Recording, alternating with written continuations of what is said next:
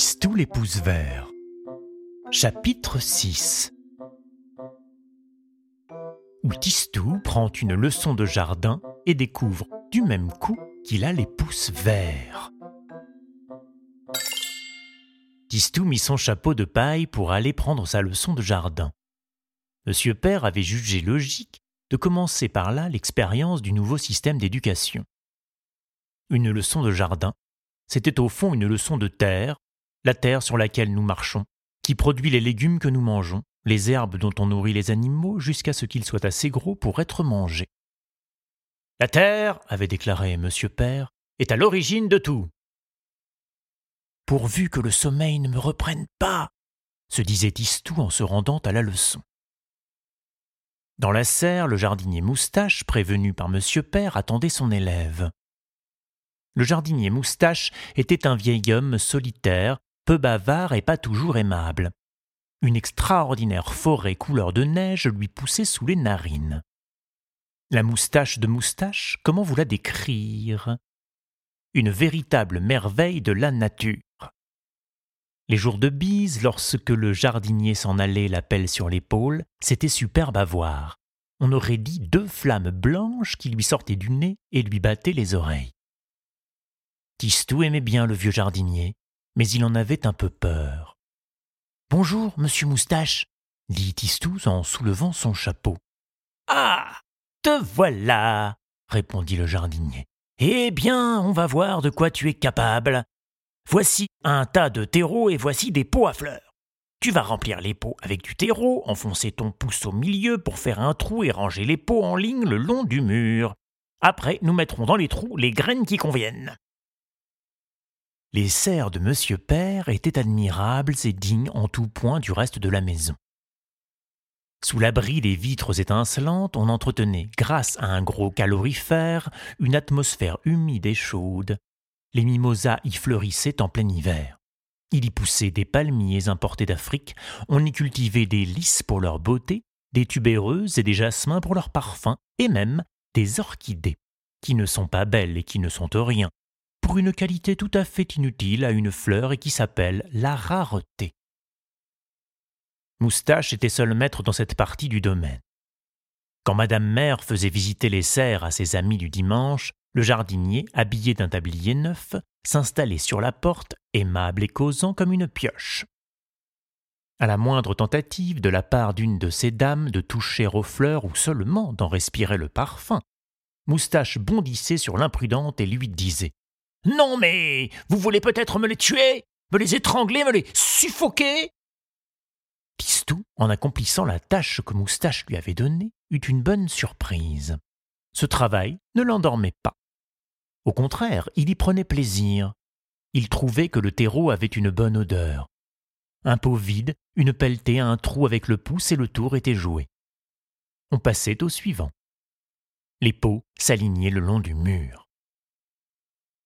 Pendant que Tistou continuait avec beaucoup d'application, Moustache faisait lentement le tour du jardin. Et Tistou découvrit ce jour-là pourquoi le vieux jardinier parlait si peu aux gens. C'est qu'il parlait aux fleurs. Vous comprenez aisément que tourner le compliment à chaque rose d'un massif, à chaque œillet d'un buisson, ne laisse guère de voix, le soir venu, pour lancer des Bonne nuit monsieur ou Bon appétit madame, ou encore des À vos souhaits lorsqu'on éternue devant vous, toutes choses qui font dire de quelqu'un comme il est poli. Moustache allait d'une fleur à l'autre, s'inquiétait de la santé de chacune. Alors, la rose t'est toujours gamine? On joue à garder des boutons en réserve pour les faire éclater quand personne ne s'y attend? Et toi, le volubilis, tu te prends pour le roi de la montagne, à vouloir t'échapper vers le haut de mes châssis en voilà des façons. Puis il se tourna vers Tistou et lui cria de loin. Alors, c'est pour aujourd'hui ou c'est pour demain? Ne vous impatientez pas, professeur, je n'ai plus que trois pots à remplir, répondit Tistou. Il se hâta de terminer et alla rejoindre Moustache à l'autre bout du jardin. Voilà, j'ai fini. Bon, nous allons voir ça, fit le jardinier. Ils revinrent lentement, parce que Moustache en profitait, ici pour féliciter une grosse pivoine de sa bonne mine, là pour encourager un hortensia à devenir bleu. Soudain, ils s'immobilisèrent, ébahis, bouleversés, stupéfaits. Voyons, voyons, je ne rêve pas, dit Moustache en se frottant les yeux. Tu vois bien la même chose que moi. Mais oui, monsieur Moustache. Le long des murs, là, à quelques pas, tous les pots remplis par Tistou avaient fleuri en cinq minutes. Entendons-nous bien, il ne s'agissait pas d'une floraison timide, de quelques pousses hésitantes et pâles. Non. Dans chaque pot s'épanouissaient de superbes bégonias, et tous ces bégonias alignés formaient un épais buisson rouge. Ce n'est pas croyable, disait Moustache. Il faut au moins deux mois pour faire des bégonias comme ceci. Un prodige est un prodige. On commence par le constater, et ensuite on essaie de l'expliquer. Tistou demanda.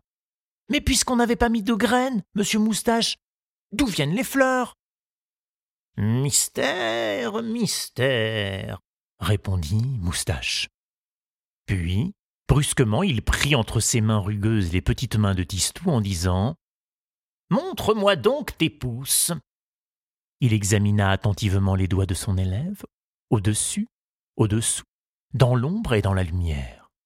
Mon garçon, dit-il enfin après mûre réflexion, il t'arrive une chose aussi surprenante qu'extraordinaire tu as les pouces verts. Verts? s'écria Tistou fort étonné. Moi, je les vois roses, et même plutôt sales pour le moment. Ils ne sont pas verts. Bien sûr, bien sûr, tu ne peux pas le voir, reprit Moustache. Un pouce vert est invisible. Cela se passe sous la peau. C'est ce qu'on appelle un talent caché. Seul un spécialiste peut le découvrir. Or, je suis spécialiste, et je t'affirme que tu as les pouces verts. À quoi ça sert, les pouces verts? Ah c'est une qualité merveilleuse, répondit le jardinier. Un vrai don du ciel. Vois-tu, il y a des graines partout, non seulement dans la terre, mais il y en a sur le toit des maisons, sur le bord des fenêtres, sur les trottoirs, sur les palissades, sur les murs. Des milliers, des milliards de graines qui ne servent à rien, elles sont là. Elles attendent qu'un coup de vent les pousse vers un champ ou un jardin. Souvent elles meurent, prises entre deux pierres, sans avoir pu se changer en fleurs.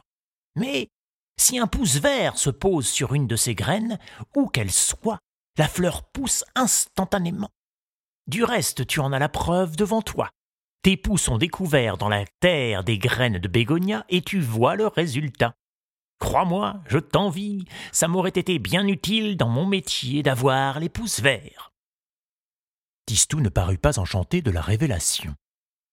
On va encore dire que je ne suis pas comme tout le monde, murmura-t-il. Le mieux, répliqua Moustache, c'est de n'en parler à personne. À quoi bon éveiller la curiosité ou la jalousie? Les talents cachés risquent toujours de nous attirer des ennuis. Tu as les pouces verts, c'est entendu. Eh bien, garde-le pour toi et que cela reste un secret entre nous. Sur le carnet de notes, remis par Monsieur Père et que Tistou devait faire signer à la fin de chaque leçon, le jardinier Moustache écrivit simplement Ce garçon présente de bonnes dispositions pour le jardinage.